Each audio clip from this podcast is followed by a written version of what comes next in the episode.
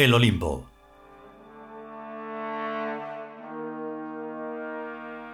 Vigésimo noveno capítulo.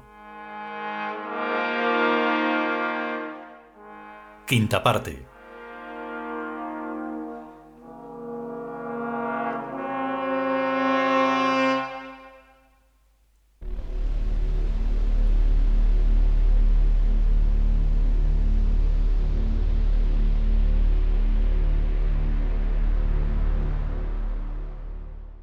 Realidad es un sueño que se está transformando en un pensamiento.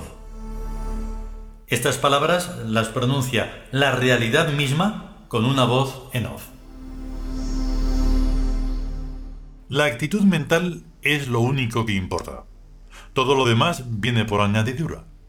Sentirse al acecho de lo que ocurre fuera y dentro y mantenerse firmemente en la sonrisa, sin tomar más que lo que conviene ni dejar pasar jamás lo que se necesita.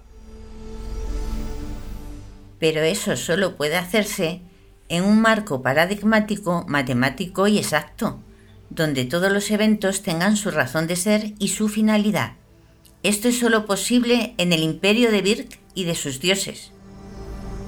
Toda finalidad es discernible y explicable a toro pasado. Y ese discernimiento es lo que nos da idea de a dónde vamos y de qué configuraciones irá adoptando el futuro. También nos hace ver que el imperio no se anda con chiquitas cuando quiere algo de nosotros, haciéndonos pasar por las experiencias que sean necesarias a sus imperiales objetivos. A cada uno de los Tius, al menos, cada cual a su modo y manera, la divina providencia de Birk nos ha ido enfrentando a los aspectos más odiosos de la humanidad y también más insospechados e imprevisibles desde la inocencia original de quien viene a este mundo sin memoria de sus anteriores existencias en la Tierra. Todo debe estar perfectamente medido para que podamos sobrevivir en todos los límites a que nos llevan tales experiencias. Aquel dicho famoso, Dios aprieta pero no ahoga. De todo lo cual nos queda la abismal convicción de que ya es hora de que la humanidad sea definitivamente sustituida por la ciudad. Del modo que ello sea factible, sin violar el principio de no intervención directa.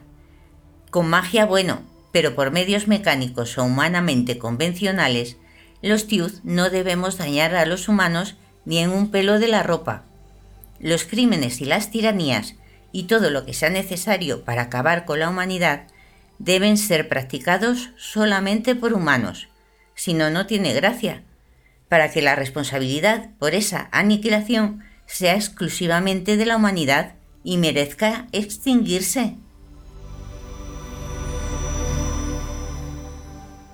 Es lo justo. La principal misión de los Tiud que hemos sido enviados a estas épocas de la Tierra consiste en conscienciar todo el mal que la humanidad y sus seres humanos están realizando e informar a Birk y el deber de Birk es acabar con esta lamentable situación por todos los medios a su alcance, mágicos, psíquicos, somáticos, políticos y económicos. Nosotros solo damos testimonio de que la humanidad merece ser destruida y reemplazada por una especie mental biológica inocente. O sea, por la tiudad. Por unos seres vivos que somos mentalmente tiud y somáticamente humanos. Somos inocentes, pues no somos nocentes, y no hacemos mal a nadie. Ni siquiera podemos querer hacer el mal, ya que nuestro universo mental tiene una quinta dimensión, ética, que es la escala de valores y que solo admite rentabilidades positivas. Que seamos inocentes no nos impide ver claramente las cosas y discernir el mal cualesquiera que sean sus lindas apariencias. El mal al desnudo solo se ve en algunas películas y en las cargas policiales de la seguridad de Rumanía y de todos los países donde hay estado, que son todos. Va de retro. Ya lo vio y lo escribió el autor del Apocalipsis. La bestia es el Estado y el falso profeta es la política.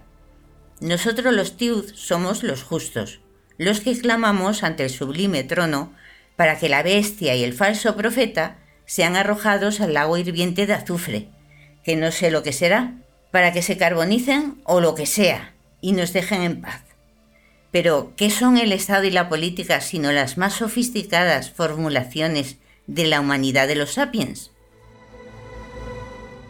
En efecto, el germen del Estado y de la política está en cada humano sapiens y en cada uno de sus grupos, por pequeños que sean.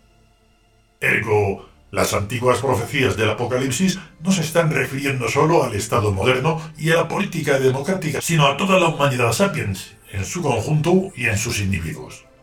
Nosotros, los Tiud, a los que en ese libro se llama justos, estamos dentro de esa masa humana, pero no pertenecemos a ella. Somos seres de otra especie mental capaz de distinguir el bien y el mal y lo justo de lo injusto. Para nosotros esa distinción está clarísima. Lo difícil es explicársela y hacérsela ver a los humanos sapiens, ni por más listos que sean, ya que sus mentes no la perciben por sí mismas, como tampoco perciben que los Tiud son radical y específicamente diferentes a ellos. Ellos no ven las almas, por tanto no pueden distinguir la diferencia estructural que existe entre un alma humana y un alma Dios. Pero Incordian, ¿y hasta cuándo habrá que soportarlos? Hasta que su mundo humano se les hunda. Ya falta poco. La chapucería humana está ya rebasando todos los márgenes imaginables que la estructura intrínseca de ese mundo puede soportar. No hace falta ser un lince para darse cuenta de que esto está haciendo agua por todas partes y de que aquí no está quedando títere con cabeza.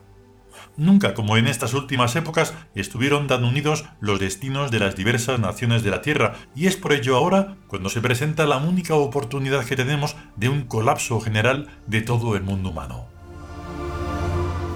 Pues vaya oportunidad. Lo más probable es que nos arrastre también a nosotros, a menos que ahora ocurra un apocalíptico milagro. Los milagros son quiebros en la lógica. Esos quiebros son tan normales en un mundo caótico como este como es la geometría en medio de un campo. La divina artificialidad. Un orden divino al que atenerse. Sobreviviremos simplemente con ser fieles a las leyes de la economía.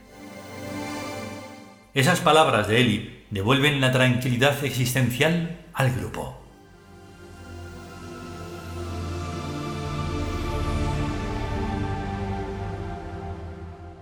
Continuará.